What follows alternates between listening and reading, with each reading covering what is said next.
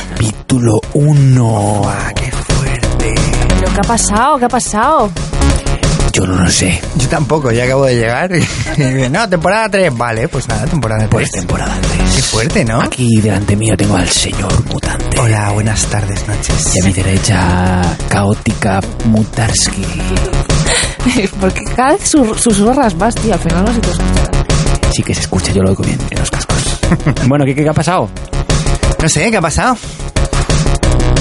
Básicamente que la gente es una impresentable, ¿no? Es lo que ha Sí, pasado. un poco cansadicos. A ver, mal empezamos y empezamos rollo a echar Sí, las sí, culpas sí, sí, venga, ¿no? venga, venga, fuera, fuera, va, va, un poco de caña.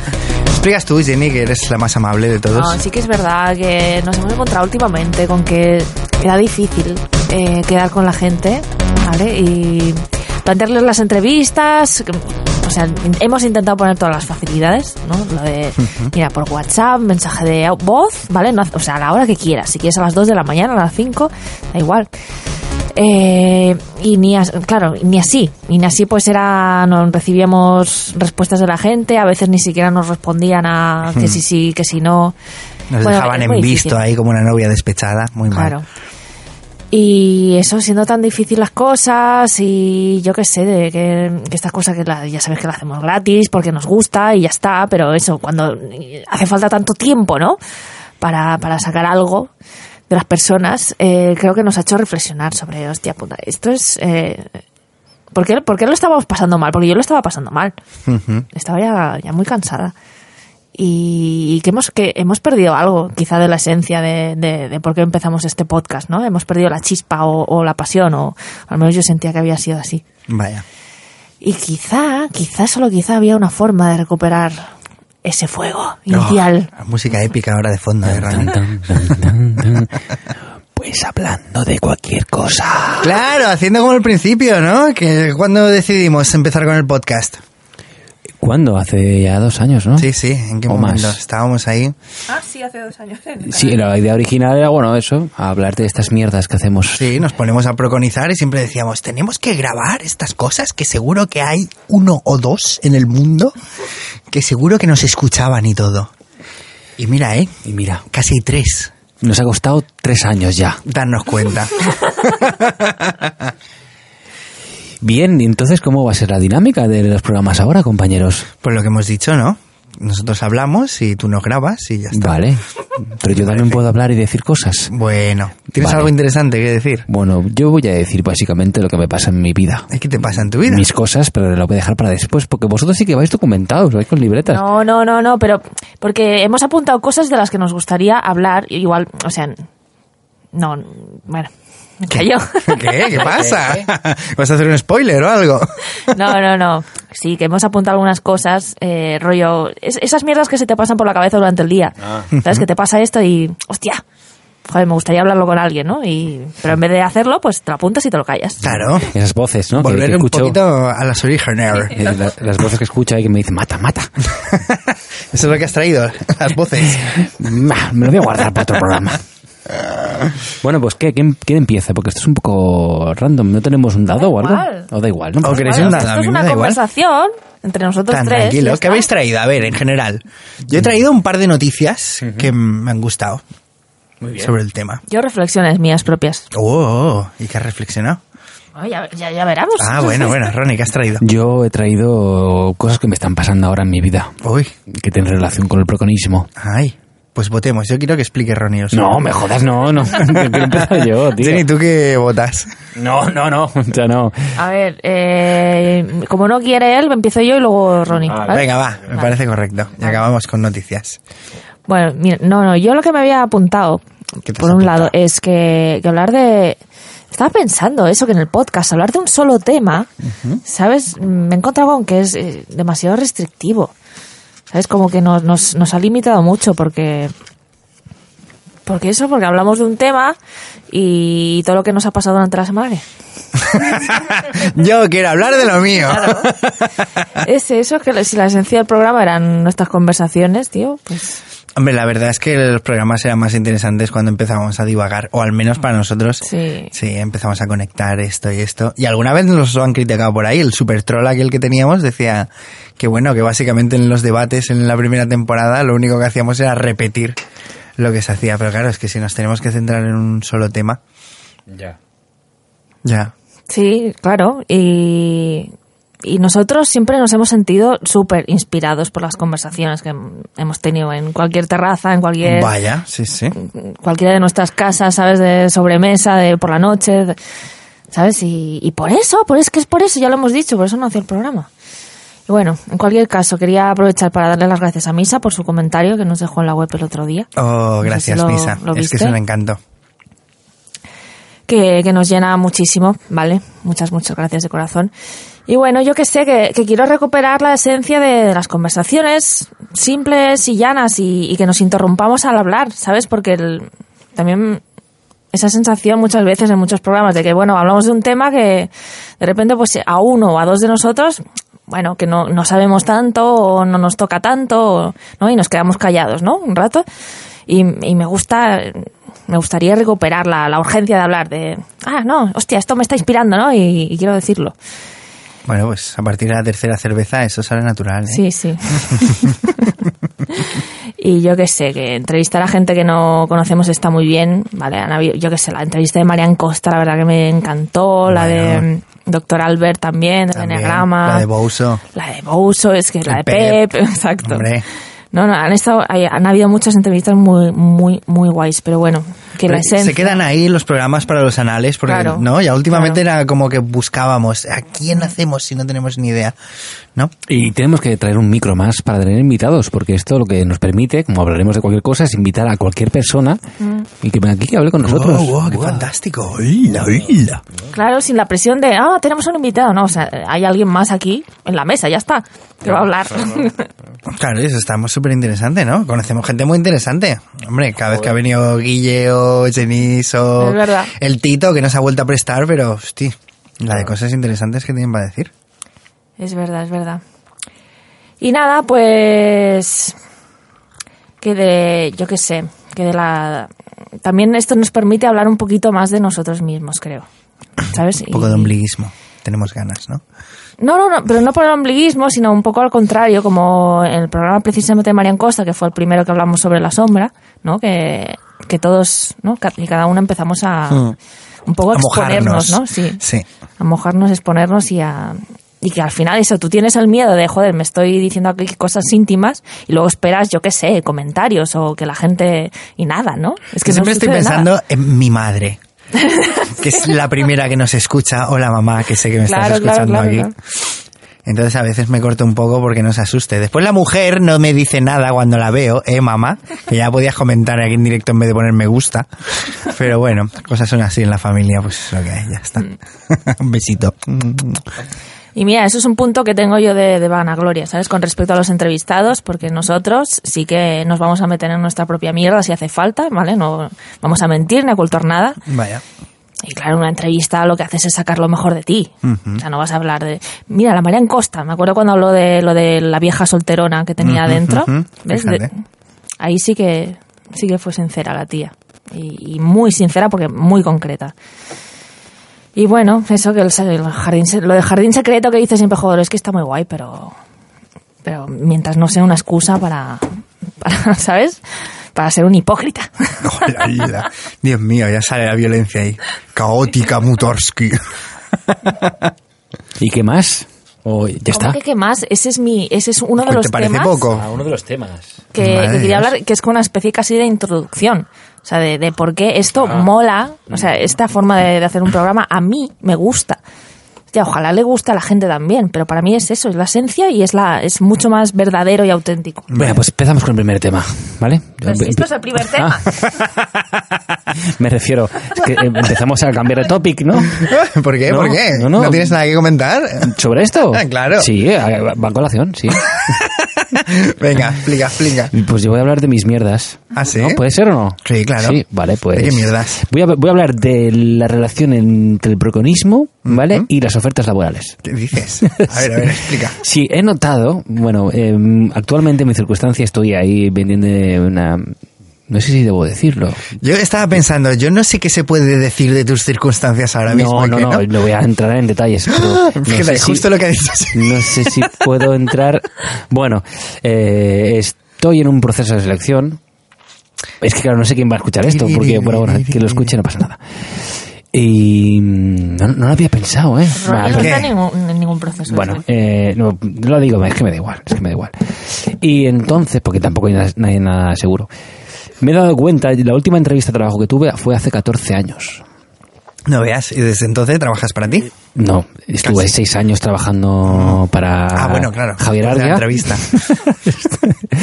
Javier Arquia fue tu jefe. Fue mi jefe Javier Arga. Fue el- guau. sí, sí, sí. Fue mi jefe durante seis A la años. gente tiene que estar flipando un poco. Uh, sí, sí. Que el- uf, uf. ya contaré algún día las aventuras con Javier Arguia en su empresa. Un día que esté por aquí. Y, Sí, lo podemos traer para que Sí, hable de estas sí, cosas. claro que sí, sí. sí. Y Dale me gusta si queréis que traigamos a... Javier Argia. Y recuerdo la, aquella entrevista, yo tenía 24 años, ahora ya voy a cumplir 39. Ya, ¿eh? Y, y recuerdo lo, lo inconsciente que era con 24 años, ¿no? Y cómo fue la entrevista. Yo, en aquella, por aquella época, mm, aquí en Barcelona, el tema del trabajo era como... pff, había un montón de trabajo por todas partes. Eh, había, había mucha bonanza económica, había mucha inversión y a la mínima tú buscabas por Infojobs y es que había miles de trabajos. Y estuve, justo al acabar la, la formación, estuve como tres años cambiando de trabajo. Cada año cambiaba de trabajo, encontraba uno, tal, tal. Y el importante, que fue el este con, con Javier Argia, hace 14 años, recuerdo que también fue por casualidad, fui a hacer la, la entrevista y me hicieron un psicotécnico y una entrevista personal, ¿no? Y me acuerdo que yo en aquel momento ni no me conocía para nada, ¿sabes? ¿Y a qué viene en relación con el preconismo? ¿no? Que todo el trabajo de, de- de introspección, ¿no?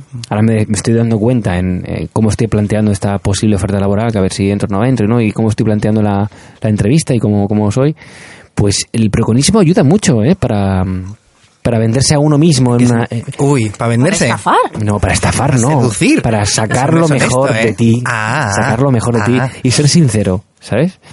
Y me dado cuenta ahora, preparando la entrevista que, que, que me van a hacer en unos días, que, que, que se habla con mucha más propiedad y mucho más tranquilo. Siendo procon. El trabajo del autoconocimiento y el broconismo me ha ayudado a, a eso. Quería compartirlo con vosotros. ¿Qué opináis? Si autoconocerse ayuda, por ejemplo, como hablamos de cualquier cosa, en, el, en la falta laboral. Hombre, en general conocerse ahí, ¿eh? te da tranquilidad, ¿no? Si te da tranquilidad por- estás más centrado. Sí, sí, sí. Y si Bueno. estás más centrado, pues estás más abierto. Yo traía esto. Ya está. ¿Tú qué opinas, Jenny? Joder. Hemos hablado justamente hoy. Sí, sí, es que antes te he comentado que no sé por qué hoy. Bueno, claro, yo he estado durante. No sé, no, no recuerdo ahora exactamente cuántos años sin trabajar, ¿vale? Porque gané un premio en un concurso que me permitió, pues, estar eso, unos años de. eh, a ver, en los que he estado estudiando para otro concurso que todavía no ha llegado, ¿vale? En todo caso, se me ha acabado el dinero de ese concurso que gané. No has estado tumbada la Bartola, doy fe. Doy No, fe. no. Eh, entonces, al, al- al estar acabándoseme ese dinero, pues he vuelto al mercado laboral normal, en el que he estado casi siempre, que es en una, una oficina, ¿no? He encontrado trabajo de auxiliar administrativa. Y he vuelto después de unos cuantos años de eso, de, de una vida totalmente diferente. Bueno. ¿Sabes? De, de- de creer de repente que, hostia, que lo mismo que si gano otro concurso, pues yo qué sé, no tengo que trabajar más en mi vida, ¿sabes? De, de una perspectiva diferente de la vida, de más. De que los robots trabajen para nosotros. y dediquémonos a, ¿no? a la cultura y a aprender cosas. Como los griegos, pero con robots en vez de con Sí, efebos, ¿no? exacto. Bueno, en cualquier caso, el, el ambiente laboral sigue siendo el mismo de siempre, pero yo he cambiado.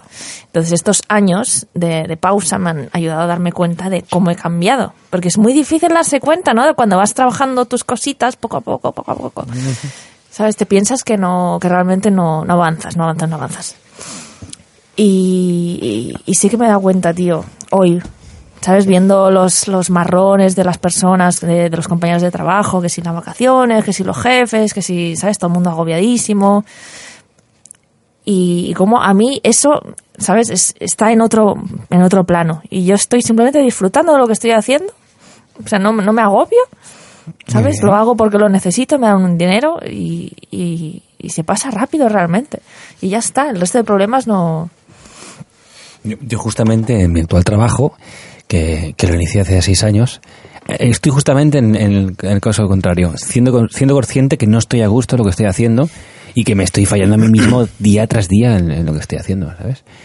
O sea, que he traicionado los, mis valores procom más profundos y, y no por el trabajo en sí, porque el trabajo está, está chulo, es divertido, ¿no? Pero eh, las relaciones eh, empresariales que he hecho, ¿no? Pues me han llevado a una situación de, de estar bastante mal. No, no enfadado con, con los socios, sino por, por mí mismo, ¿no? Por, por cómo, cómo me, me he podido colocar en esta situación, ¿no? Pero bueno, si todo sale bien, lo que en principio puede salir bien en unos días, pues habrá valido la pena y estaría muy agradecido. En cualquiera de los dos casos os estáis creciendo bien. O sea, tú... Correcto, ¿cómo es? Eh, avanza... Progresa adecuadamente. Progresa Progresa adecuadamente. adecuadamente. Tú estabas agobiado con lo que estabas haciendo y decidiste buscar otro lado y de pronto aparece esta oferta de trabajo que para ti puede ser lo más de lo más de lo más. Y si al revés, de pronto dices, bueno, pues a mí me toca hacer esto, lo aceptas y estás la mar de gusto y, y de eso. O sea, en vuestro caso, yo desde fuera os veo como que estáis haciendo lo que tenéis que hacer y, y punto. ¿No? La magia está ahí. Sí, Magic. Ay, también lo he notado en, la- en las tareas porque yo siempre he sido una persona súper tímida. Ahí ya no me considero tímida, sino más bien reservada. Y, ¿sabes? Las relaciones con la gente o... el- el- mira, el mero hecho de tener que llamar a, a- a un sitio que no conoces, ¿sabes? No, llama, llámame a esta mutua y pídeme los números de no sé qué, no sé cuántos. ¿Sabes? Para mí, en- hace unos años era un agobio tremendo Uf. y un estrés. Y ahora, hostia, me, a mí, tal y como era, me resulta increíble, ¿sabes? Poder hacer estas Es cosas. que si a la tío. Mutarski de aquellos años le llegan a decir, vas a salir en la tele delante un también. montón de personas y vas a... Hombre, También, también, eso es cierto, sí. eso es cierto. Totalmente. no, por donde hemos pasado nos ha entrenado hasta donde hemos llegado. Y lo que queda por llegar, ¿eh? Buah, lo que queda por llegar. Y eso es la, eso es la esencia, tío, ¿sabes? De que la mejora las notas en las cosas del día a día. No en las flipadas de los, ¿sabes? De los tweets de recomendando el consejo espiritual de, de la semana. En el puto día a día, en tu trabajo, con tu familia. Yo luego quiero hablar de flipaos. Uno de mis temas es de, de los flipaos. ¿Ah, sí? Sí, Explica, explica, habla. No, no, no, no, vamos a cambiar de tema. Toca a ti, Bueno, tío. pues si Tú estamos estás- aquí no estás hablando, tío. Yo he traído dos noticias, eh, yo he flipado Pues como vaya, siempre, ¿eh? pues vaya. entonces vamos no, hablando, no, yo hablo de sí. tu tipo de flipado, ¿eh? Yo flipado mola. ¿Qué? No, no, pero ahora, ahora cortaría el rollo. Si sale a cuento hablar de flipaos, saca el tema flipaos. Pues- Ya estuvimos hablando de flipaos en el Es que, penúltimo es que, programa. de hecho, yo tengo ese tema en mi lista, así que por favor, sácalo. Por favor, pues mira, flipaos. Hablando de flipaos, he conocido a unos cuantos flipaos hace unos días. ¿Ah, sí? Flipaos psicodélicos, no, no digo más. Ah, ah, ya No sé, digo claro, no se puede nada decir, más, pero... No digo nada más. Solo doy digo fe, que doy fe de que has estado rodeado de flipaos psicodélicos. muchos flipaos. Y me he dado cuenta que algunas personas, cuando, cuando interactúan con los psicodélicos, eh, o sea, hay un riesgo muy, muy, muy bestia con los psicodélicos. Y lo, lo veo mucho, mucho. Bueno, quiero hablar de dos temas. Quiero hablar de los flipaos y de la gente joven con los psicodélicos, que no se me olvide. Que se flipan. No, al revés. ¿No? Me da- Se brotan, ¿no? Se brotan. Uy. Y se da, da mal rollete, ¿eh? Hombre, claro. Porque hay gente joven. Es que me voy del tema. Voy al primer tema, los explica. Hay personitas que, bueno, que con. No sé, yo creo que una media de 30, y 30 35 hacia arriba, ¿no? Que bueno, que se meten en el mundo de los psicodélicos y conectan con la cultura mm, de origen del psicodélico. Por ejemplo, la ayahuasca, ¿eh? La ayahuasca o lo, lo que sea, ¿eh? Y yo creo que se flipan bastante, se, se empiezan a confundir con los mensajes que envían, que, que envía la, El rollo del indigenismo que decía Sí. Bouso, de que está de moda, ¿no? Sí.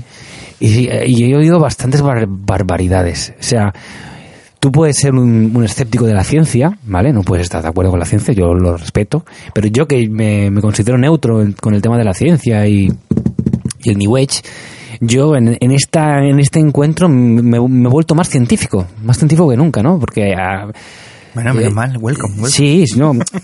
O sea, siempre con, con, ¿sabes? Con sentido, básicamente sentido comunista. ¿Sentido comunista? ¿Cómo? Sentido comunista, en sentido común, sentido Sentido- comunista. Que- Claro, Sí, sí, no, se no. interpreta aquí. Claro, pues sentido común. la roja, ¿va? Senti, senti como, comuner. Y es que, claro, no quiero entrar con mucho detalle de decir, pero he oído cosas muy bestias, que la gente tiene una relación con la, con la sustancia, ¿vale? Y empieza como a conectar con, con, entidades, con la Pachamama, y, y empieza a hablar un lenguaje en Occidente de cosas que no tienen ningún tipo de sentido, que no, no conectan, o sea, rozando la charlatanería. Yo he oído decir que ah, los psicodélicos curan el cáncer. A mí eso me, me dejó loquísimo. Me dejó lo- loquísimo y eso... mm. Bueno, eran. No curan. No, yo no digo que curen el Sí, cáncer. exactamente, claro. Eh, es el, el, el, el- los psicodélicos... Como digo... bueno, Qué curioso, las noticias que traigo van un Van poco por de ahí, eso. ¿no? Sí, sí, pero después lo comentamos. sí, la, la persona en cuestión, ¿vale? Pues comentaba que, bueno, que no puede asegurar que el- tal sustancia cura el cáncer, el cáncer, pero que él, en una de sus sesiones, tiene una persona que a las ocho sesiones se le curó un cáncer. Claro, y bueno, claro, eh, eso es muy heavy. Y algo he oído también por ahí de... Bueno, ahí está infiriendo una causa-efecto que pff, puede estar o puede no estar. pero o no sea, puedes afirmar rotundamente sobre No, algo tan complejo Ni como son los ni, ni. O sea, es muy ridículo sugerirlo así. Ya, ya. Porque es lo que estás diciendo. Ah, yo no digo que esto sea así, pero. A mí me ha esto ha pasado. pasado. Y bueno, y estar hablando... Bueno, se debería estudiar. Sí, Es por supuesto, estudiar. por supuesto. Esto se debería estudiar. Claro, claro, claro. Pero pues vivimos en Occidente, la ciencia está, está ahí, es lo que de- delimita el camino, lo que valida lo que ocurre en la realidad, y pues bueno, pues vamos a hablar con propiedad y para que todo el mundo se entienda, ¿no? Y no empecemos a decir tonterías, no sé, no sé, cosas con, con coherencia. Y luego, Responsabilidad, estás hablando. más sí, no, claro, porque tú puedes decir a una persona que, hostia, esto cura el cáncer y lo mismo lo que necesita es un tratamiento de quimioterapia o lo que sea, y se muere porque no, no ha hecho el Pues Claro, tratamiento. yo, yo me creo que eso sea perfectamente posible. Yo no pero lo digo. De ahí a generalizarlo es un peligro enorme. O sea, por la cantidad de, de- sobre todo en, caso de niños. O sea, hay un montón de madres y padres desesperados por encontrar una curación para su hijo o hija.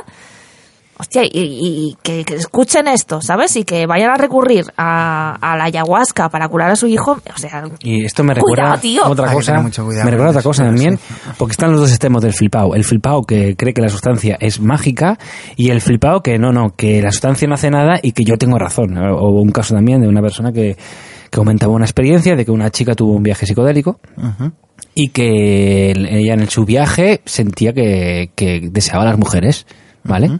Bueno, y pues la persona que le guiaba le decía, tú no, tú, tú no te creas nada de lo que diga la, la planta, tú no eres lesbiana, tú eres heterosexual, tú, tú, tú de eso no hagas caso. Eso será una cosa que tú tienes que trabajar, pero no tiene nada que ver. Bueno, tampoco puedes afirmar eso. O sea, el interior, el subconsciente de una persona es el que es. No, no puedes determinar ni que es cierto, que es lesbiana, ni que no lo es, ¿no? Ahí viene el flipadismo, ¿no? O sea, yo estoy con esto, te doy una sustancia y yo, pues, por lo que sea, decido que yo tengo el poder de determinar lo que ocurre en tu cuerpo y en tu mente. Y a mí me parece eso de flipaos.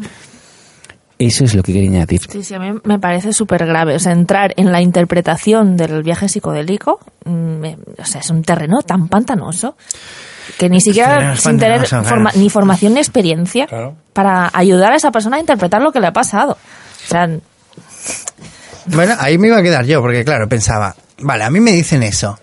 Pues depende de que me lo diga.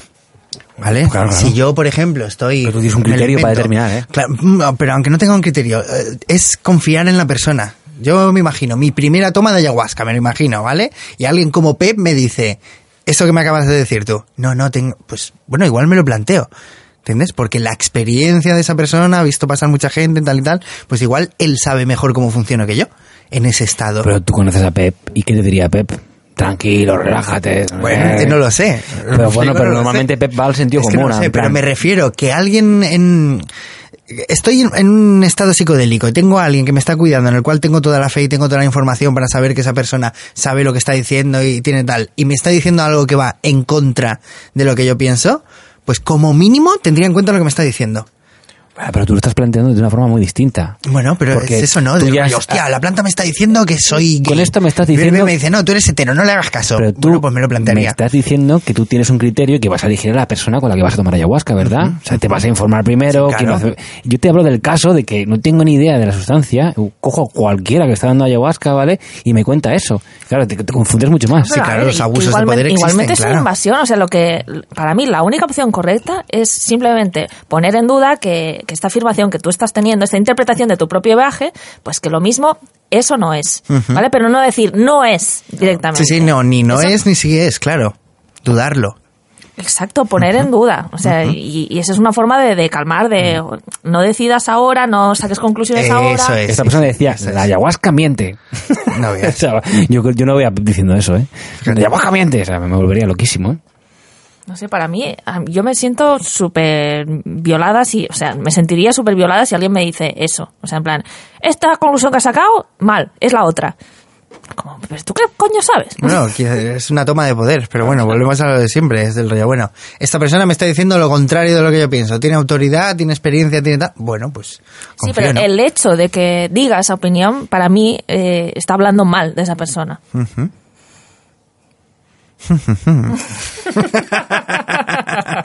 Hay debate, tío, después de tres años. Claro, claro, ves, ves, qué bien, que haya debate, qué bien, qué bien. No, yo para mí no, porque es como, yo qué sé, alguien que tiene, ya poniendo otro ejemplo total que no tiene nada que ver con el tema. Tú tienes trastorno límite de personalidad y es imposible que sepas que tienes trastorno límite de personalidad.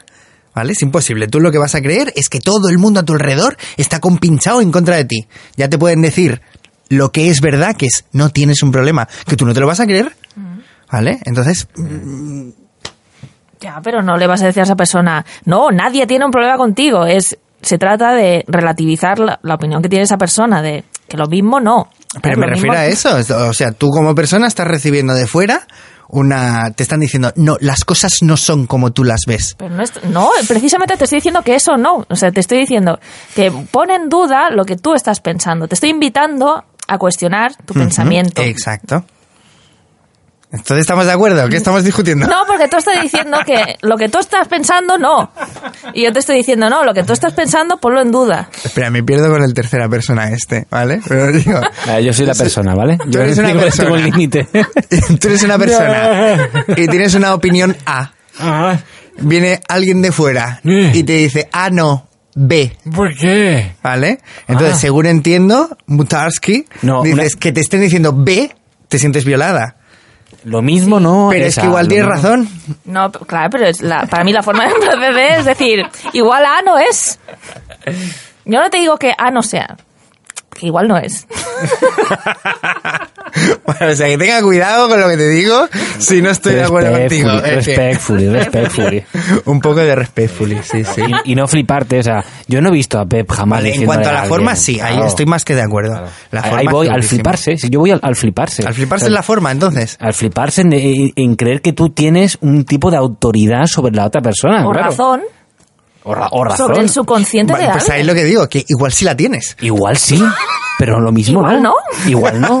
Nadie sabe si la tienes o no la tienes. Entonces, con Entonces, respectfully. con la autoridad que tú tienes y que la otra persona te está coincidiendo, o sea, precaución a la hora de decir las cosas, porque la otra persona te está poniendo en un lugar No más fliparse, elevado no no normalmente. fliparse. Eh, ahí, ahí voy. Y Eso es aprovecharse. Y para mí, todo esto, o sea, la reflexión a la que me lleva, es que la, la terapia, tal y como la conocemos, Madre de Dios, ya verás dónde nos estamos metiendo. Ruido de espadas. A ver si puedo imitar así. No sé, sí. La terapia tal como la conocemos. Está eh, como prácticamente en sus raíces, ¿sabes? Enmerdada en el patriarcado. ¿Vale? ¿Vale? O sea que eh, es- damos por sentado eh, que la terapia, eh, o sea, como que es como la ciencia, ¿no? Es como decirlo. O sea, como, Me estoy perdiendo. como el método científico lo damos por sentado, de que eso es una cosa correcta, ¿sabes? Los axiomas, ¿vale? Entonces, el- la terapia, damos por sentado que hay un terapeuta y hay, y hay un paciente. O que hay un terapeuta y hay un Bueno, en grupo general de... sí, la gran mayoría de Sí, terapias son así. La gran mayoría, Sí, no sí. todas, por Ajá. supuesto. ¿Vale? Y para mí está mm, o sea, ese, esa forma de ver las cosas, de, de ver la terapia, es, es propia del patriarcado. Es lo que estoy diciendo. Ahora, si fuéramos a terapia, te dirían, ¿qué tal con tu padre? Claro, claro, encerradme si queréis. no, lo puedo entender perfectamente, ¿vale? Que puedas ver cualquier forma de terapia en la que hay alguien sí, que se pone por encima, debajo. Pero vuelvo a lo mismo, el sentido de, de, de quien sabe, quien no sabe, el que me puede ayudar, aquel de quien pueda aprender, ya, siempre pero va a esa, estar presuposi- esa presuposición es propia del patriarcado. ¿Por qué? Porque estás presuponiendo que... A ver, Jenny, tú has ganado un concurso, yo quiero ganar un concurso. ¿Vale? Y vengo a que me enseñes. Yo no estoy a tu nivel, me pongo por debajo y me someto a, a que me enseñes. ¿Eso es patriarcal? No, no es Pues que... tengo un problema, el- voy el- al terapeuta, el terapeuta Creo sabe. que, creo que el ejemplo no es, Eh. no es adecuado, porque, o sea, me estoy refiriendo al, al nivel de, de interpretar los propios símbolos. O sea, creo que es, es siempre es Las necesario. tomas de poder, bueno, eso es otra cosa, ¿no? O sea, que te, digan, Mm. pues eso, de no, a ti lo que te pasa es esto. Mm. Exactamente. Sí, tú lo que has soñado significa esto. O sea, por ejemplo, tú creo que lo haces muy bien, realmente. Hago bien. La interpretación de, Ay, de gracias. sueños que empiezas a hacer. Porque no, no, gracias. claro, no sentencias lo que significa lo que ha soñado la otra persona, sino que acompañas, sugieres, ¿vale? Y dices, esto podía ser esto, esto podía ser esto, ¿vale? Por eso, eso es lo, la única terapia o, ayuda. a No fliparse. Eso no fliparse. exacto. Acompañar. Acompañar, sí. Porque no presupones que tú sabes más que él, sino tú tienes una serie de herramientas que él no tiene y Ah, se las es, ofreces. eso es lo que hablábamos, sí, eso es un buen terapeuta, creo yo, ¿no? Bueno, ya Pero es el lo que me terapeuta que determina y el terapeuta o es que da igual que sea un terapeuta ¿eh? cualquier persona que determina o que, o que, que, que da por hecho una cosa o que mira es que esto es así porque lo digo yo eso es flipar ¿eh? Claro, ahí tenemos el problema de, de proyectar. En el sentido de que... A ver cómo explico yo esto también. Tú vas a llegar, o sea, tú puedes ayudar a los demás hasta donde hayas llegado tú, ¿no? Si tú fumas, no le puedes explicar a uno cómo dejar de fumar, ni mucho menos. Y probablemente haya muchos terapeutas, y alguno conocemos por ahí, que tiene cosas que no se ha trabajado. Entonces, cuando te encuentra con esos problemas en, en otra persona, ¿qué va a hacer? Pues ser tajante y decir, no, las cosas son así, porque si fueran de otra manera, eso me obligaría a mí a mirarme para adentro y cambiar las cosas. Y ahí tenemos un problema, sí, sí. Bien. Sí, muy bien, muy bien. Bueno, hemos acertado el nuevo modelo de programa, ¿no? esto media hora volando ¿eh? muy bien qué bien, qué bien. bueno pues ¿Qué vas a decir, Jenny? Te hemos cortado. No, eh, que yo cada vez creo más en, en la capacidad de, de cada uno de nosotros en, en interpretar los símbolos, ¿sabes? Que el- no sé, es como, como cuando la gente dice, no, a mí es que el arte no se me da bien, ¿sabes? O a mí, o, o esto el tarot no, no entiendo cómo funciona, ¿sabes? Eh, Ese es el que límite que se pone. Claro, claro. Pero que la terapia precisamente debería ir dirigida, o las lecturas de tarot, a, a que la propia persona entienda los símbolos que se le están presentando delante. Y no a, a tú decirle, no, mira, es que te va a pasar esto y esto, ¿sabes? Según las cartas. No, ayudar, acompañar a la otra persona a que, hostia, ¿qué, qué estás viendo aquí? ¿Vale? Y tú, como tarólogo, por ejemplo, en este caso, a- aprender de la simbología de la otra persona y de lo que está viendo en esas cartas. A, lo mejor el, el, el- trabajo personal o el trabajo con, con, con el, con el inconsciente se aplica desde un punto de vista mm, matemático occidental, ¿no? O sea, esto tiene que ser así, así. O sea, tú tienes estos síntomas, pues eh, 5 más 5, 10 más 1, 11, Reducir ¿no? a- Pero bueno, a máquinas. Pero es, la tendencia de, Sí, de- sí, del en general, occidente, ¿no? occidente, La sí. ciencia occidental funciona así. Claro, vas al, vas al médico, uy, tú me parece que tienes cáncer de pulmón. Pero bueno, si no, no, vamos a hacer una- unas pruebas y tal, pero por, lo que, por los parámetros que me estás Sí, sí, diciendo, sí. Nada está en tus manos, nada. El otro día lo leía, ahora que estoy de exámenes y todo esto, eso, el Occidente ha perdido el alma.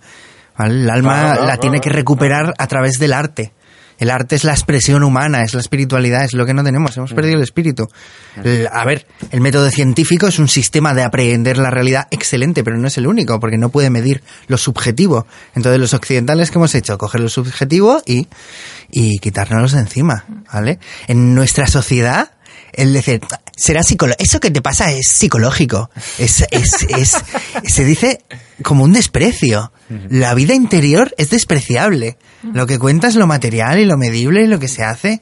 ¿Y, y dónde nos está llevando eso? Pues eso, a, a- al fascismo, en el sentido de todo igual, todo sistematizado, aquí uno no sale más que otro y, y, y punto. ¿Y eso qué están haciendo? Pues que estemos enfermos. Claro. Eh, Yo creo que ninguna terapia tendría que. O sea, que, que existir sin, sin, sin enseñanza. O sea, que tendría que ser lo más. casi parecido a un curso. Un acompañamiento. Sí, a- acompañamiento dando todas las pautas para que tú mismo. O sea, para que no tengas que volver más a verme ni a ver a nadie. Ujú. ¿Sabes? Si, si lo que te preocupa es estos sueños que estás teniendo, pues darte todas las herramientas que tengo yo para que tú, de aquí en adelante, interpretes todos tus sueños. ¿Sabes? Y que confíes en ti a la hora de interpretar tus propios Claro, sueños. claro, sí, sí. Bueno, eso debería ser la base de todo, ¿no? Enseñar a pescar en vez de darte el pez. Ay, ay, hemos quedado pensativos, ¿eh? Es muy fuerte todo esto que estamos diciendo.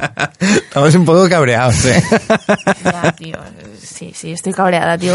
con- No, pero está guay, está guay. Vamos a- tenemos que sacar el tigre. que no lo sacamos a pasear. Y además ese es el problema también de Occidente. Ah, eh, El reprimir los reprimir, impulsos, es lo que estamos hablando. ¿Vale? La gran mayoría de gente que va a terapia es precisamente por eso, porque tenemos un poder de represión de la hostia. Entonces, ¿qué pasa? Después sacamos las mierdas y las sacamos sin control. O no las sacamos. En el punto medio, hacernos casos a nosotros mismos. Coño. Ay, Bueno, voy a acabar con un tema que no quiero que se me pase y Venga, ya. sigue, sigue. Sobre psicodélicos, paso de flipados a los adolescentes psicodélicos. Que también he detectado en, en esta reunión que tuve hace poco que los, los, los jóvenes Padawan que se meten en el mundo de los psicodélicos, estoy notando que y no, no, no, no hablo de los casos concretos, sino de incluso más personas que a lo largo de, to- de todo este tiempo con, con el trabajo con los psicodélicos, eh, que no está afectando positivamente a estas personas. ¿eh? Eh, uno, hay, hay un par de casos que... adolescentes. a- adolescentes me refiero a gente menor de 30 años, ¿vale? Entre 20, y- entre 20 y 30 años. Bueno, tú estabas en un grupo también, ¿no? Tú estabas en un grupo también de, de gente que trabaja con psicodélicos, Ah, bueno, sí. Sí, ¿no? Bueno, estaba en un grupo así. Con gente adolescente, ¿no? Sí, sí. Y ves que... Bastante joven. Bastante joven. Y, y, y hay como un, un- un exceso de, de psicodélicos, ¿no crees? A ver, lo que está claro es que si te drogas compulsivamente, da igual que sea un psicodélico, que sea café, que sea esto, que lo que estás queriendo es huir de ti mismo. Claro. ¿Vale? Y venimos de la adolescencia en que no sabemos quiénes somos, y encima nos tenemos que meter como un engranaje en el sistema que encima nos produce todavía más despersonalización, pues meterse psicodélicos encima que te van a dar una mezcla de lo que tienes en el inconsciente con cosas que tienes que intentar racionalizar de alguna manera, pues muy sano no va a ser. ¿A qué me refiero? Que huir, Sí, sí, tomar claro. lo que sea para huir, pues siempre va a ser malo, sí. Es que yo he coincidido con dos personas que están rozando el brote psicótico, ¿eh? O sea, no, no llegan, ¿no?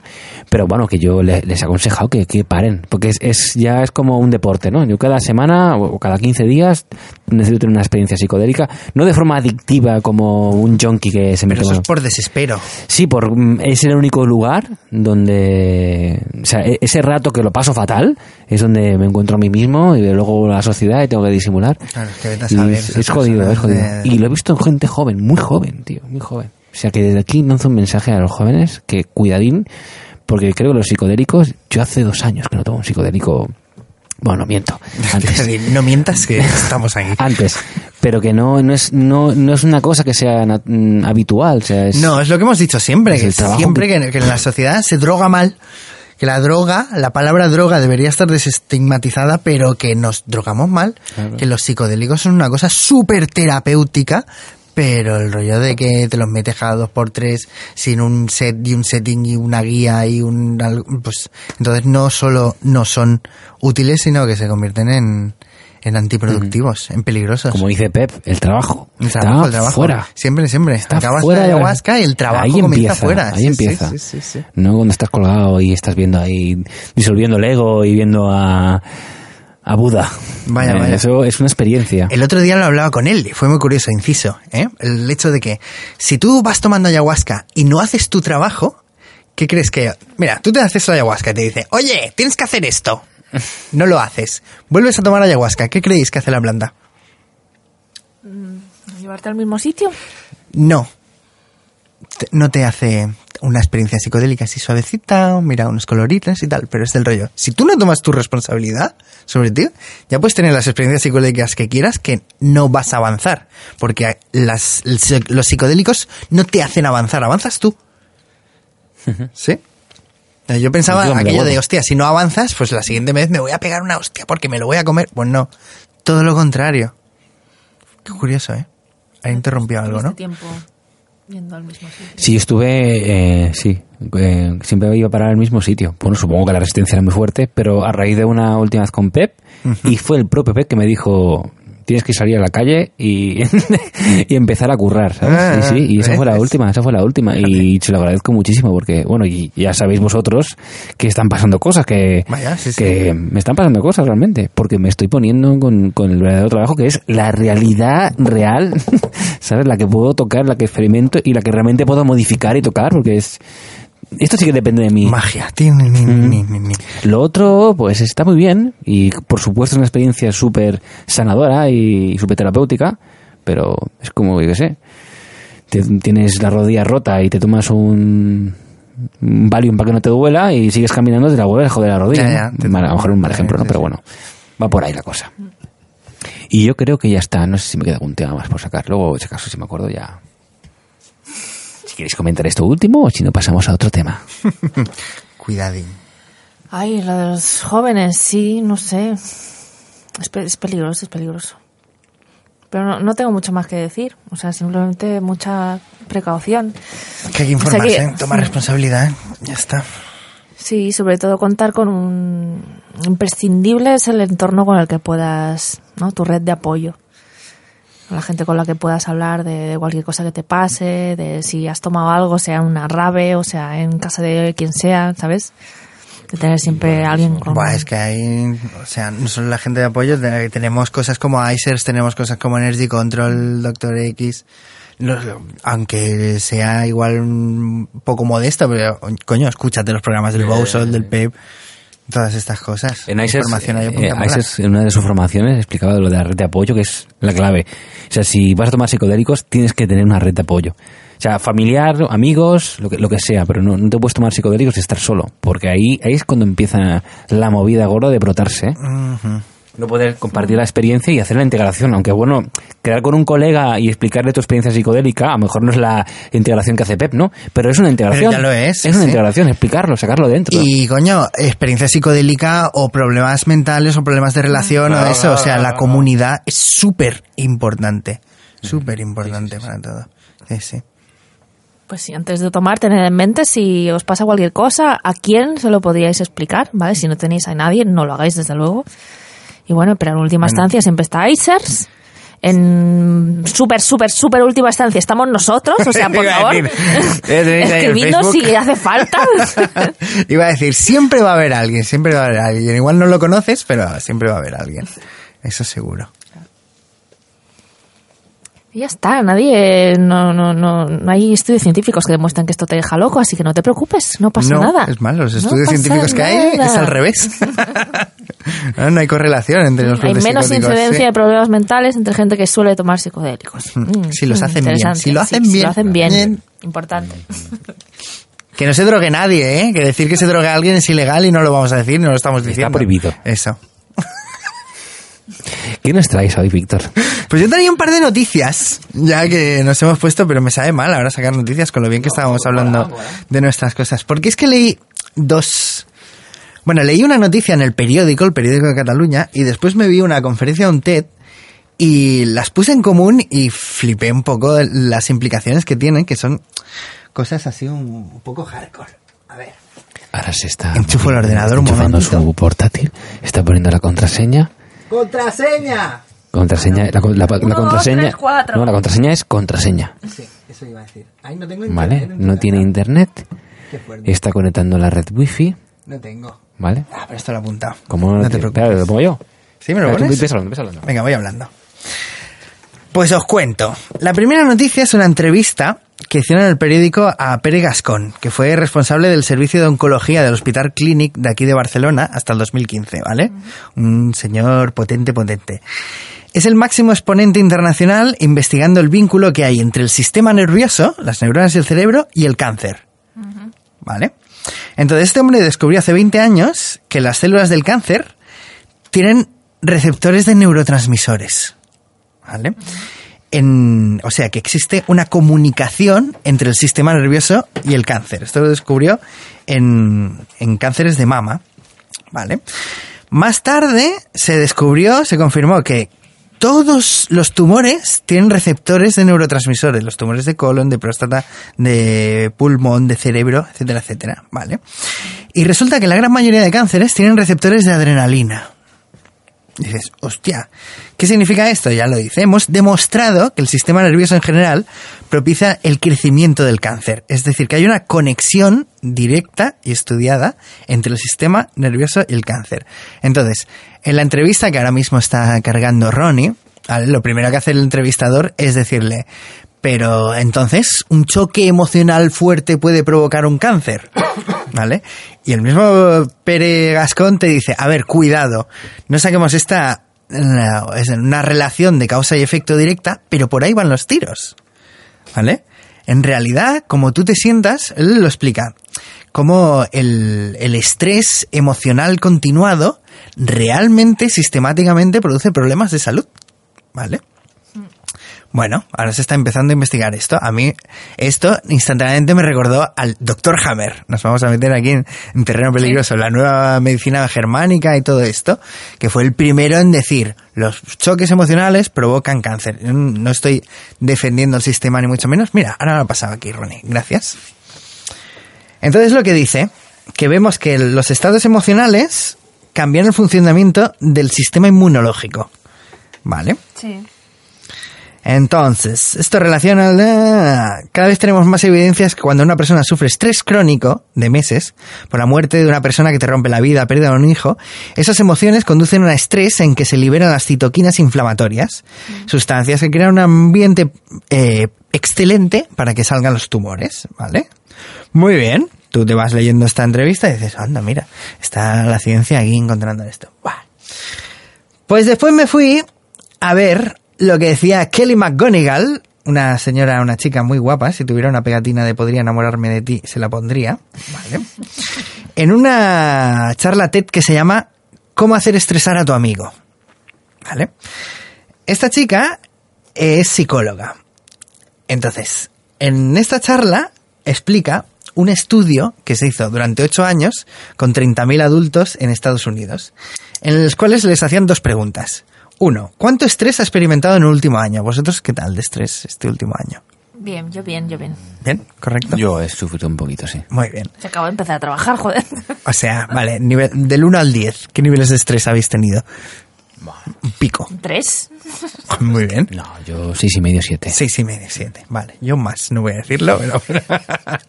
Segunda pregunta. ¿Cree que el estrés es perjudicial para la salud? Sí, absolutamente. Sí, el Ronnie se me, está me temo que no. Bueno, después de hacer estas preguntas, usaron el registro público de fallecimientos para averiguar quién había muerto de toda esta gente, ¿vale? Vale. Eh, quienes experimentaron mucho estrés el año anterior, el riesgo de muerte se incrementó en un 43%. ¿Vale? vale. Pero eso solo fue cierto para la gente que también creía que el estrés era perjudicial para la salud. ¡Tachan! En este estudio... Magic. Bueno, un est- no, Magic. eh, estaban midiendo el- la incidencia física en el sistema inmunológico de una creencia. Claro, claro, claro. ¿Vale? Que es el rollo, ¡hostia! Dice, las personas experimentaron mucho estrés, pero no veían estrés como algo nocivo, no tuvieron más posibilidades de morir. De hecho, tuvieron el menor riesgo de muerte en todo el estudio. ¿Vale? Incluyendo las personas que habían tenido relativamente poco estrés. Entonces, ¿qué pasa? Si miras el, el- el creer que el estrés es malo como una causa de muerte, resulta que provoca más de 20.000 muertes al año. O sea que es la decimoquinta causa de muerte en Estados Unidos, por encima del cáncer de piel, el SIDA y los homicidios. El creer que el estrés es malo, ¿vale? Esta mujer después sigue explicando por qué es así, ¿vale? Entonces, al cambiar de opinión sobre el estrés se puede cambiar la respuesta. ¿Por qué? Porque resulta que el estrés es una manera que tiene el cuerpo de prepararse ante una situación que, que al- o sea, se te acelera el corazón. Uy, estoy estresado. No, te está llegando más sangre al, al cerebro. El acelerar la respiración también. El subir la temperatura corporal, está sudando, bueno, estoy quemando más, ¿vale? Si tú te tomas esta respuesta como algo correcto, resulta que las cosas eh, que causa el estrés, como por ejemplo, espera que me estoy liando, porque estoy pensando mientras hablo, y esto no debo hacerlo, debo hablar sin pensar. No, perdón. Eh, cuando se produce el estrés, las arterias, el corazón funciona mal, se estresa, ¿vale? Entonces, hicieron otro estudio, te explica la Kelly, en el que la gente que no creía que tenía estrés se les mide eh, la respuesta del corazón frente a ese estrés y no se produce ninguna estrés, una respuesta mala. Las vías por las cuales pasa la sangre no se estresan, no se estresan, no se estrechan. Ahora estoy con el estrés todo el tiempo. Estás estresado, ¿verdad? Estoy estresado, sí. ¿Por qué? Porque resulta que cuando nos estresamos segregamos oxitocina. ¿Suena la oxitocina? Sí, sí, sí, sí. La de esto del amor. ¿Vale?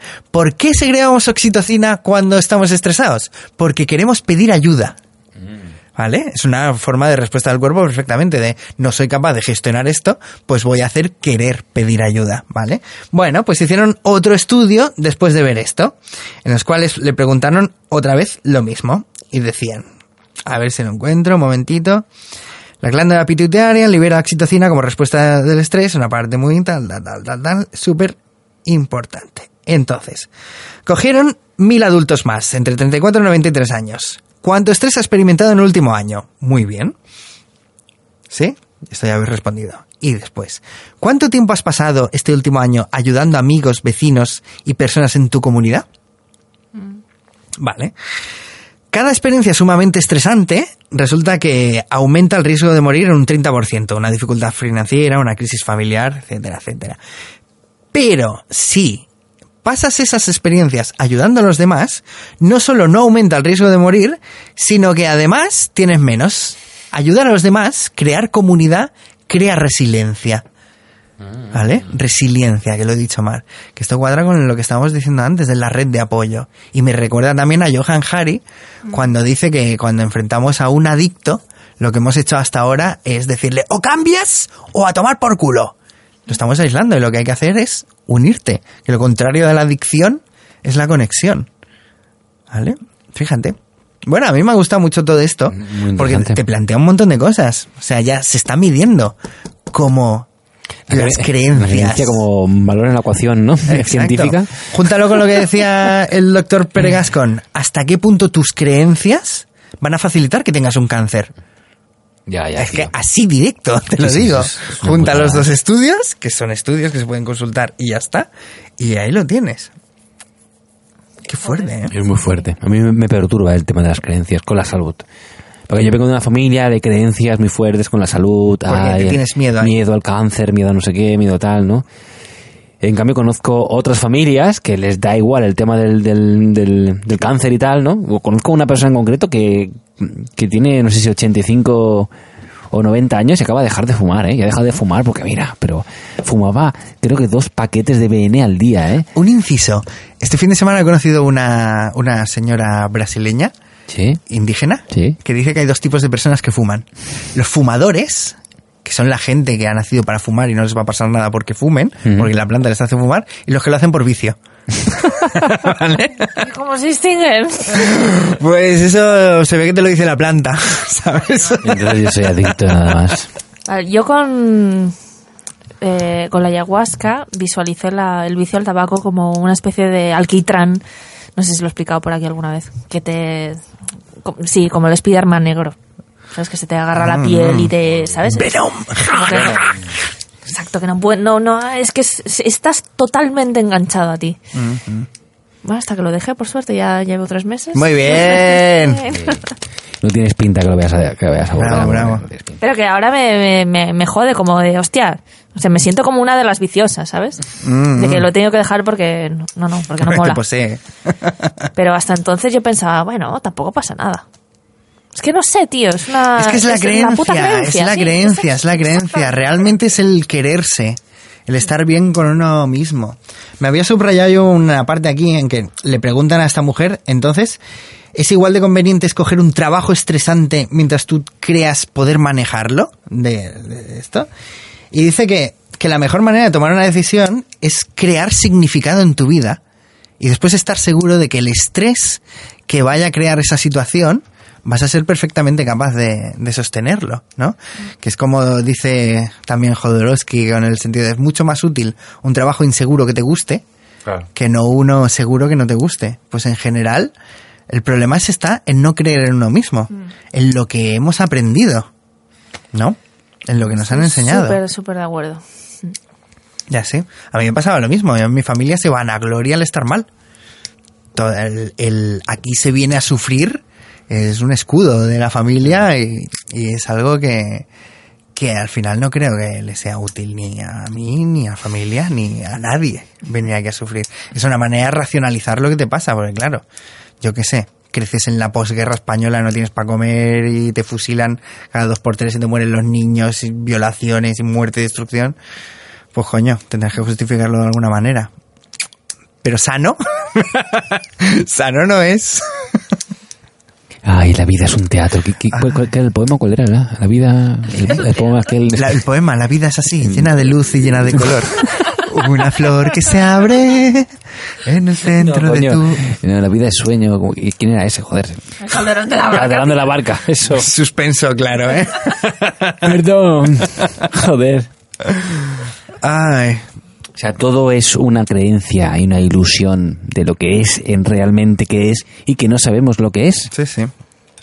A mí me interesa el tema, yo voy a seguir mirando por ahí. Mola- mola mucho, mola placebo mucho, y todo esto, porque ahora que se está investigando, Y menos mal que la ciencia, tío, pone en la ecuación la, la creencia, tío.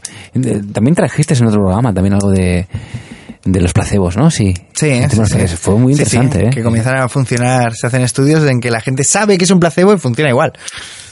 Tócate los huevos. Claro, la señora Pfizer tiene que estar súper contenta y la Bayer también.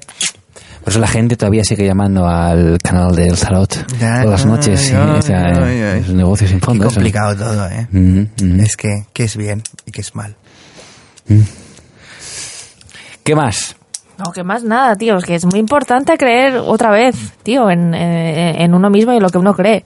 Si tú crees que, si tú fumas y crees que el tabaco no te, o sea, ¿vale? Que te, te, te protege y te, te ayuda a no tener resfriados, ¿sabes? Y, y yo qué sé, y yo fumaré toda la, mi vida hasta que me muera. Y seguro que vives, pues yo qué sé, por 105 años. Es que, Bueno, no, no lo sé. Es que seguro que ayuda a que no te haga tanto daño, seguro, pero que lo va a convertir en sano, no creo. No, pero que, bueno, es imposible saber. Es imposible saber y dictaminar. Sí, todo el mundo sabemos que es mejor no fumar, pero. O sea, ¿qué significa para ti fumar? Eso nadie te lo puede decir. No, que la creencia de cada uno afecta muchísimo más de lo que hemos creído hasta ahora a la biología y a lo físico, eso es segurísimo. Y bueno, es que por mucho que sea algo que intuitivamente o espiritualmente hayamos sabido la humanidad desde siempre, pues bueno, ahora la ciencia está llegando a ello y me parece estupendísimo. ¿Vale? Y eso como mínimo. Pero claro, también pues tratarse bien y quererse, ¿no? Si yo cojo y me machaco el dedo con un martillo todos los días intento convencerme de que no me duele, pues es que me estoy machacando el dedo de todas maneras. Entonces, bueno, quererse ¿eh? a uno mismo es respetarse. Y respetarse incluye, pues, tener creencias correctas. ¿No? Amo, amo, amo. amo, mi cuerpo. cuerpo. Cada paso que doy es un paso que amo. Y después amo mi mente y amo mi espíritu. Pues eso. Pues ahí vamos. Pachamamismo a tope. También hemos hablado el otro día, por ejemplo, de lo de una persona que fuma y que bebe. ¿no? Ah, es de, muy, muy interesante esto, muy interesante. desde mi criterio personal, es una persona de confiar. ¿vale? Porque está, porque a está ver, ¿me lo explica esto? Si fumas y bebes, eres de confiar porque estás canalizando toda tu agresividad hacia ti mismo. Por lo tanto, a mí no me vas a hacer daño. ¿Vale? Entonces, mis, mis Esta dieces. lógica, no sé Oye, yo, pues ¿eh? yo, yo no conozco a ninguna persona hija de puta que fume y que beba. ¿eh? O Ah, ¿no? O sea, digo cercana, ¿eh? Ah, Ah, vale. presento unos cuantos, no sé. Hijos de puta. Es que, de- sean es que- hijos de es puta. que con esa lógica, entonces es el que se levanta todos los días y se raja en los antebrazos tiene que ser No, bellísima no. persona, ¿no? Porque como ya se No, está jodiendo, llevando a la polémica, como se está, no. claro, claro, No. es la lógica que estáis usando. Pero bueno, estaba bromeando un poco, pero en el sentido de que no va a ser una persona que, ¿sabes? Que vaya a eso, a sacarte una navajilla y, y rajarte. O sea, vale. No sé si estás viendo aquí el fallo en el, en- No, no, tío. O sea, ¿no? El que te No. roba por la calle no fuma ni bebe. Ya, pero... lo- No hay más preguntas, señoría. no, pero una cosa es que, que te robe y otra cosa es que te vaya a matar porque sí. Ah, o sea, la gente que, no te, que te mata porque sí no fuma ni bebe. No sé, tendríamos Habría que que ver. hacer un estudio. Habría que hacer un estudio, bueno. Venga, busca ahí, psicópatas que fumen. No, pero para mí, a ver, de verdad, o sea, fumar y beber me parece un síntoma de auto, autoagresión. Sí, es que lo Vale. es, claro. Entonces, eso indica una personalidad que tiende a canalizar su agresión hacia sí misma, simplemente es lo que digo. Y entonces, eso significa que no la va a canalizar hacia ti. Es más probable que no la canalice hacia ti. Sí, ¿quieres decir? Sí. Yo no lo creo. Es más, creo que si alguien bebe y fuma, pues mm, lo que está indicando es que algo reprime. Claro, o sea, es, sí, puede Bueno. ser que en algún momento explote y, Por ejemplo. te salpique en la o cara. que lo dirige sí. hacia otro lado, que, bueno, si fumas y bebes, algo tienes ahí. Que seas funcional, no, no, yo no estoy diciendo que tenga que ser algo malo de por sí, puede ser perfectamente funcional y todos bebemos y todos fumamos y no pasa nada. Pero eso Vale, como vale. síntoma de ser buena persona, No, buena persona no. que no Pues te va a hacer daño, pues no sé, hija mía. Bueno, vale, no, estaba hablando de mí, ¿vale? Estaba hablando Ah, de bueno. mí. que- y que seguro, seguramente mi caso, en algunos casos, se puede extrapolar. Mm, ¿vale? pero entonces Que- ya no fumas, eres mala persona. Me vas a pegar porque no fumas. No, no es que soy mala persona, soy una persona más, en general, un poco más sincera o más transparente, Ajá. ¿vale? Y que seguramente algún zasca de más recibas que antes. Sí. Pues yo lo interpretaría al revés. Como ahora no necesitas fumar, estás más tranquila contigo Te misma. estás ganando un zasca, ¿eh? Ya, ya. Mejor que sea aquí delante de los micros y haya, haya, ¿cómo se dice? Culpables, iba a decir. Testigos. No, yo simplemente he, apro- he aprovechado la coyuntura de una enfermedad para dejar de fumar porque visualicé esa, ¿sabes? Que era una cosa tan negativa, ¿vale? Que es como un, como un esclavismo, Muy bien. que es lo que me jodía. Bueno, pues ahora es más fuerte Me que antes. contra eso. Entonces, Claro. a raíz de dejar de fumar, empecé a sentir una rabia que hacía mucho tiempo que no sentía. Mm, lo que Y- tapabas. Sí, y que está saliendo hacia afuera. Mm. Entonces, es como, bueno, esto siempre ha tenido que estar ahí, solo que yo no era Ah, consciente. claro. Yo pensaba, o sea, sabía que había algo por ahí, ¿sabes? Y, y salía como en una olla a presión de, de repente, en algunas situaciones concretas. Pero ahora es como muy, ¿sabes? Me sale, me sale, me sale, me sale. Vale, ahora entiendo tu lógica. Entonces proyectas los demás lo que te pasa Sí, a ti. Claro, claro. Pues no estoy de acuerdo. Vale, lo decía más como una broma, pero en algunos casos, Claro, o sea, creo que, que no, no me parece una tontería lo que estoy diciendo, ¿vale? O sea, hay personalidades que tienden a canalizar la rabia hacia el exterior y otras más a auto infligirse el daño. Bueno, que lo que ves es que se reprime esa persona, reprime algo. Ah, Se reprime, pero la rabia sigue y el daño te lo sigues haciendo hacia ti mismo o hacia afuera. Pues, pero te lo haces. Muy mal. No os hagáis daño, queridos lectores, iba a decir, oyentes. No os hagáis daño, por favor, Televidentes. televidentes. Bueno. ¿Qué? ¿Qué más? ¿Tenemos algo más? Pues no sé, llevamos una hora que iba a decir, nos hemos ido del tema. No, no hay tema, ya no nos podemos ir del tema. ¡Hola, qué guay! Sí, sí.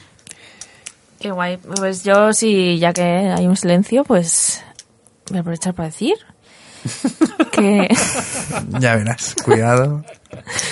que el otro día un, un amigo nuestro muy, muy querido, de verdad, sí, sí, mm, por lo que sea nos está escuchando, que no se sienta rollo aludido, atacado, ¿vale? Pero me sirve para hablar de esto.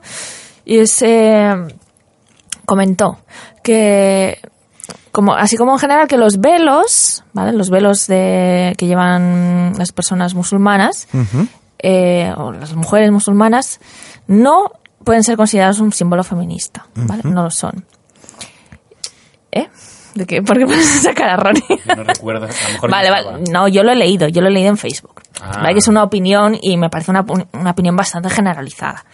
Bueno, que, que la he visto más de una vez, ¿vale? O sea, que el velo no puede ser feminista, porque el velo es un símbolo, un símbolo de represión de la mujer, ¿no? Que no puede enseñar su pelo, no, bla, bla, bla. Que bueno, que así a simple vista, sin analizarlo mucho, es como parece medio lógico, ¿no? De, no, claro, bueno, la mujer debería poder ir como quiera por la calle, ¿no? Y no es una obligación. Pero bueno, Incluyendo el velo. incluyendo el velo. Claro. Pero que eso me parece eh, un concepto que, o sea, primero se me ocurrió y luego lo busqué por internet y vi, por supuesto, que existía, que es la violencia simbólica, Ajá. ¿vale? Que es eh, imponer tu, tu visión del mundo. Tu visión del mundo, o sea, tu interpretación de un cierto símbolo. ¿vale? Eh, y precisamente, claro, siendo un hombre, interpretar lo que es cierto símbolo para una mujer es como to- me parece todavía más grave. Eh, en cualquier a nivel individual, ¿vale? La, la interpre- interpretación de los símbolos, o sea, creo que es algo totalmente personal. ¿vale? Y aunque se mezclan muchos temas de, de religión y, ¿sabes?, más multitudinarios, eh, creo que nadie debería arrebatar el derecho a nadie de decir lo que significa un símbolo para sí mismo. de interpretarlo, claro. ¿Vale? Por mucho que tú te, te pongas en un plano superior y digas, no, es que no os dais cuenta de que esto no es feminista, ¿no? Es como, mira, es que da igual, ¿vale? Si para esa persona un velo es un símbolo feminista, eso para mí es sagrado y hay que respetarlo. Y ya está, es lo Sí, había oído también justo lo contrario. No me posiciono porque he oído esa opinión y le encuentro la lógica y he oído la contraria. Mujeres que dicen, no, yo me tapo y así me empodero. Porque no me puedes leer o estoy protegida, porque etcétera, etcétera. Entonces, Claro, y lo que te dirá, pues es que no, que, pero eso es una tontería, es una contradicción, no Claro, cada uno. A ver, es importante posicionarse. Esto también lo hablamos este fin de semana. Cada uno tendrá su posición. Pero Sí. también es importante entenderla del otro.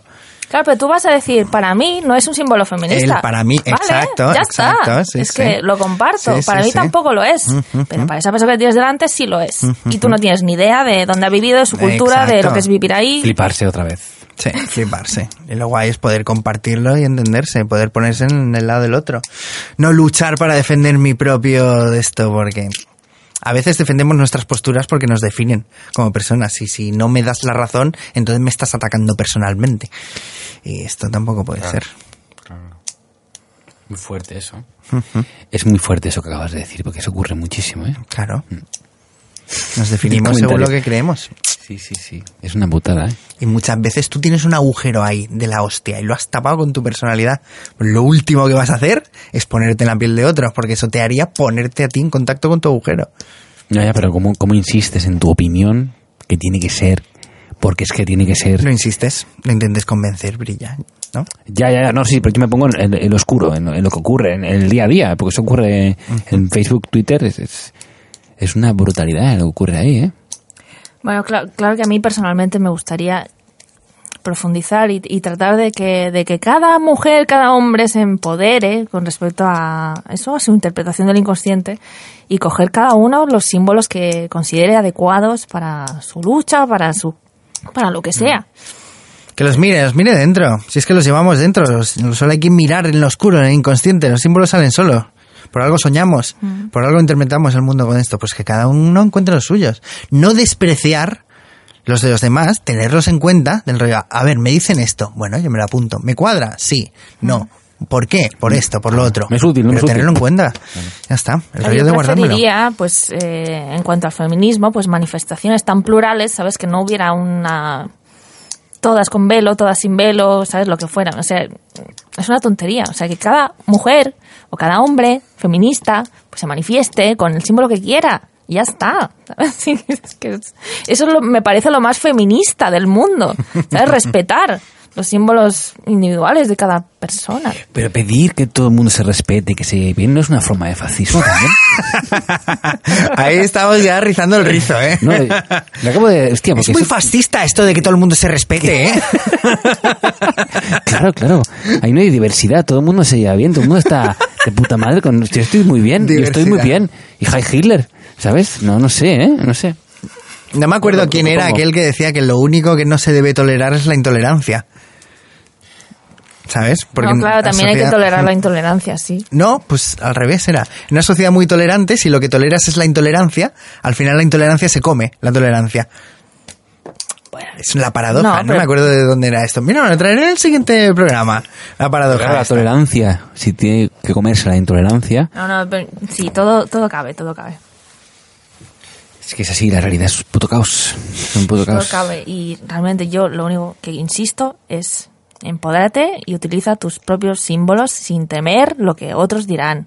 No pasa nada. Qui- Que te meten a la cárcel, no es que sabes que últimamente con lo de Cataluña, de los, lacitos respira. amarillos. Uf, Cataluña, no sé qué, hoy salía, el, y Estrasburgo ha dicho que quemar eh, la foto del rey no es libertad de expresión. Y, y están muy preocupados por, lo- sí, por el giro que está tomando aquí en España el rollo de... de- es que, bueno, Bueno, el otro día en Grecia bajó un presidente de un, de un equipo de fútbol con una pistola. la pistola ahí. y han suspendido Ay, la liga. que me ría. La liga griega creo que es. Ha suspendido porque iba, iba a matar al árbitro. Muy bien, las pasiones, ¿ves? Si es que se nos descontrola el tigre y la liamos. Ahora Jenny se ha ido a mear, ¿vale? Informamos que quedamos en cara, el cara a cara. Llevamos ya cara a cara un- una hora ¿Qué hacemos? ¿Paramos como ya? ocho temas. Sí, Yo bueno. no sé, ¿cómo lo ves? Yo- La bueno, Jenny, podemos paramos el tema sin Bueno, Jenny. sí, sí, Un poco feo, ¿no? Un poco feo. Pero le decimos que se ha acabado ya. ¿Sí? Vale, vale, vale. Vale, vale, ahora cuando venga. Vale, ¿no? vale. El rollo. Vale, mientras viene, ¿de qué hablamos? Pues no lo sé, a ver qué les habrá parecido a los oyentes. Yo el creo que cambio bien. de. Yo creo bien. Hombre, a los que nos escuchen para ponerlos de fondo ahí mientras están trabajando, Claro, igual les claro, parece bien. sí. Pero a los que les gustaban que hablásemos de temitas, Ya. no sé. Aprovecho también para informar a los oyentes que eh, el, el, el, el, el microserial de, Sería el Día de la Mariposa. de la Mariposa Perdón sigue, ¿eh? sigue en la temporada 3, ¿vale? Claro. No esta semana no ha podido ser, pero la siguiente o la otra seguirá, Sí, ¿eh? sí. Más suelto, si es que al final el programa Yo es como sí. un ser vivo, Mm, ¿no? ujú. Lo hemos ido cambiando, hemos ido haciendo. Sí, poder hablar ahí de nuestras cositas mola. Y repetir temas, si la semana que, que- que viene queremos volver a hablar de un tema que hemos tocado Sí, hoy. no, yo me apunto para traerme esto de la intolerancia, que me acuerdo que me pareció súper curioso. Estamos aquí pasando tiempo mientras ha ido al baño, ¿vale? Que parece que sea en directo, que también podías dejar de grabar. Ay, vale, vale. Bueno, pues ya hemos acabado, ¿no? Ya está. Sí, sin ti. Es lo que hay. Es lo que hay. Tía, me siento un poco mal. ¿Por qué? Es broma. Los oyentes te están oyendo, amor. Bueno. ¿No has escuchado tirar de la cadena? Bueno, eh, hasta aquí el programa, ¿no? ¿Dejamos aquí entonces? Una hora once, ¿qué os parece? Perfecto. Perfecto, Mira, si cortara ahora en, en tres segundos, cortamos tres segundos 111. Uno, buenas noches. Venga, pues no, no, va, ahora hacerlo. Bueno, pues nada, eh, nos vemos aquí una semanita entonces. ¿Dos semanas? Dos semanas. ¿Tres semanas? As- Tampoco hemos explicado que Ah, volveremos a salir cuando nos dé la gana o qué. Eh, creo que nos creo que estaría bien rollo mínimo mínimo dentro de un mes vale pero Máximo. si es o sea máximo Vale. máximo pero si es antes pues Perfecto, sí, sí. porque lo mismo como nos mola tanto este nuevo formato lo- A mí me mola. También os debo decir que estoy de exámenes y entregas. Vale. y lo tengo Bueno, un poco difícil. pues pues igual dentro de un mes pero si puede ser antes pues antes Vale. Perfectísimo. Yo por mí el 7 8 de abril podemos sacar. ¿Qué os parece? Son tres semanitas. Sí, me parece perfecto. ¿Sí? Bueno, pues despedimos aquí el programa, ¿no? Pues venga, me ha gustado mucho, ¿eh? El nuevo formato de así, ha habido polémica y cuatro temas y... ¡Ay, qué bien, qué bien! A ver si tenemos algún, algún comentario. Sí, a ver si nos queda algún oyente ya después Sí, de queda todo algún esto. oyente, claro. A nuestro fan, a ver cómo le sienta a nuestro fan. A ver cómo me sienta Claudio, te Claudio. queremos. Bueno, os queremos a todos ahí. Jenny, Misa. Bueno, am, delante mío, señor Mutante, gracias. Gracias a vosotros, como siempre. Señora Mutaski, caótica Mutaski. contenta de haber encontrado mi propio significado en el feminismo hoy Y yo les pido a los oyentes que recen por mí porque tengo una entrevista de trabajo en dos días, a ver si me va bien. Ponemos una vela. ¿Vale? Y gracias, gracias. Bueno, pues nada, chicos, nos vemos en Nos tres vemos en semanas. nada, tres Hasta luego. Hasta luego.